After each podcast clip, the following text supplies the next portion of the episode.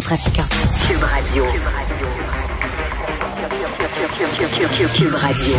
En direct à LCN. Salut Richard. Salut Jean-François. Écoute, je suis tellement content, là, le taux de vaccination, les gens répondent positivement et on dit qu'on va tous avoir notre première dose bien avant le 24 juin. Donc, si les gens sont pas allés, vraiment, je vous recommande d'aller vous faire vacciner. Écoutez, c'est pas long, Hmm. c'est moins long, ça prend moins de temps qu'un discours de remerciement de Dave Morissette. C'est un bon ordre de grandeur. Ben oui. c'est vraiment Je pas long. m'attendais pas à celle-là. ça passe comme ça. Ben oui. Par ailleurs, ça sent les ça sent les élections, je le disais avant la pause, parce que M. Trudeau veut profiter évidemment des sondages qui lui sont très favorables. L'opposition est un peu désorganisée, donc voudrait aller en élection rapidement. Mais des élections en pandémie, on voudrait un peu adapter les règles et ça, ça fait pas l'affaire justement, en tout cas de certaines des oppositions. Oui, c'est ça. On a déposé un projet de loi au fédéral, euh, donc un projet de loi visant à encadrer une possible élection en temps de pandémie. Euh, bien sûr, euh, le Bloc québécois et le Parti conservateur étaient contre ce projet de loi-là. Le NPD l'a approuvé, bien sûr, parce que Jack Mead, il a regardé Justin Trudeau. Justin, il a dit, Jack Mead, tu sais comment voter, là. Puis Mead, il dit, oui, maître. Oui, maître. Et là, il a voté pour, évidemment. Et Justin Trudeau, il est pas fou. Comme disait Jean Perron, il faut battre son frère pendant qu'il est chaud. Alors, c'est ce exactement ce qu'il fait, Justin Trudeau. Il dit, parce que là, tout le monde est content, tout le monde a reçu sa, CP, sa CPU, son chèque, etc. Donc, écoute, je vais en profiter parce qu'après la pandémie, après la pandémie, là, on va commencer à poser des vraies questions à Justin Trudeau. Par exemple, le milliard d'armes que vous étiez supposé planter, ils sont où ces arbres-là? Ou vous, vous vous dites féministe, qu'est-ce que vous avez fait pour contrer euh, les agressions sexuelles dans les forces armées canadiennes, par exemple? Sais, des vraies questions. Donc, il veut pas ça. Donc, lui veut avoir des élections en temps de pandémie. Donc, peut-être quoi? Une campagne au mois d'août, peut-être des élections en septembre. Et on est en train de dire peut-être qu'il va y avoir des élections par correspondance. On va pouvoir voter par correspondance. Puis là, il y a des gens qui disent, non, par correspondance, c'est n'importe quoi.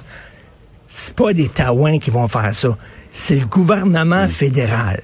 S'ils sont capables de payer des centaines de milliers de fonctionnaires sans aucun problème, aux deux semaines, grâce à un logiciel hyper complexe, ils vont être capables d'organiser des élections par correspondance. Donc, écoute, je sais pas... C'est que- drôle, j'étais confiant, tu viens de me mettre un doute euh, dans l'esprit. oui, là. parce que ça se peut. Les élections par correspondance, je pense qu'on va se retrouver avec Maxime Bernier, premier ministre du Canada. Hein? faut, faut se Ça reste à préparer. voir. là. Ça reste à voir. Oh oui. Euh, Richard, par ailleurs, après des prises électriques, on a parlé hier, les prises électriques à 3000 dollars au CUSUM. Euh, T'en parles ce matin dans le journal des belles stèles en aluminium devant des écoles. Ben oui, il faut être positif. là. On en parlait hier, le système de santé, les gens disent ça prend 14 heures aux urgences, euh, deux semaines sans bain dans les CHSLD. Puis on l'a vu, on l'a montré hier. Ben non, il y a des prises électriques à 3000 dollars. Tu sais, comme quoi, là, vraiment, on, on nous en donne pour notre argent au gouvernement. Et euh, remplacer deux portes, on s'en est pas parlé hier, mais dans, au CUSUM, remplacer deux portes, 33 000 piastres. Je sais pas ce qu'ils ont ces portes-là. Tu touches la poignée, puis déjà, tu te sens, là, tu te sens vraiment en santé, tout ça.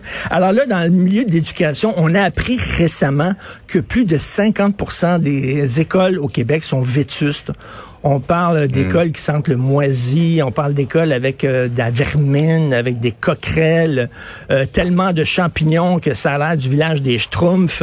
Écoute, mais, mais, quand même, il y a des bonnes nouvelles. Radio-Canada qui a annoncé ça hier, euh, euh, la presse, pardon, qui a annoncé ça hier, c'est qu'il va y avoir devant les nouvelles écoles, tu sais, les lab écoles de, de Ricardo Larrivée, euh, Pierre Ouais. Lavoie et euh, l'architecte Pierre Thibault, il va y avoir des stèles en aluminium devant.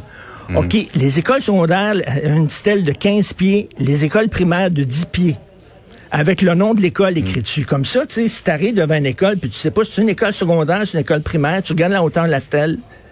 Grosse stèle, secondaire. Petite stèle, c'est comme primaire. Et là, il va y avoir euh, le logo du gouvernement du Québec là-dessus. Ça va être illuminé pour qu'on sache, tu sais, que quand on pense, on dit nos taxes à l'œuvre.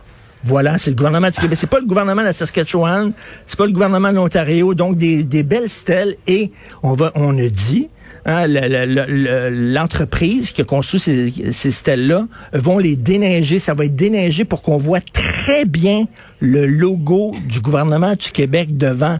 Écoute, je sais pas combien ça va coûter. J'ai pas de photo de ça, mais ça va être en aluminium. Regarde, mettons, regarde. Imagine-toi, là, devant... tu sais, À- à- ouais, là, là, on voit. là, ben, devant, et ça va être, ça va être éclairé, ça. Hein? Ça va être super beau. Ça va être écrit. Ça va être écrit gouvernement du Québec, ça. Ça en fait des affaires dans l'éducation quand même qui sont importantes. Bravo. Votre argent, votre argent à l'œuvre. Des belles stèles en aluminium devant les écoles. Et dans, ta, dans ton multimédia, vraiment, tu te surpasses cette semaine avec cette démonstration des stèles en aluminium. Merci, Richard. Merci beaucoup. Allez vous faire vacciner. Merci. Oui.